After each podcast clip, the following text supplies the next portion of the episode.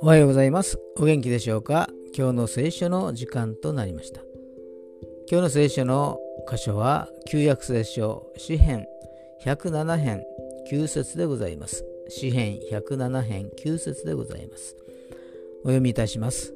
誠に主は乾いた魂を満ちたらせ、飢えた魂を良いもので満たされた。アーメン。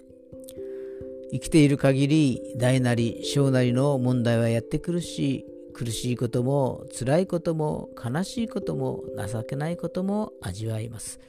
だけど心から神様を呼び求める者には神様が良きもので満たしてくださるという約束をしてくださいました。神様に期待しましょう。今日も主の中で良き一日となりますように。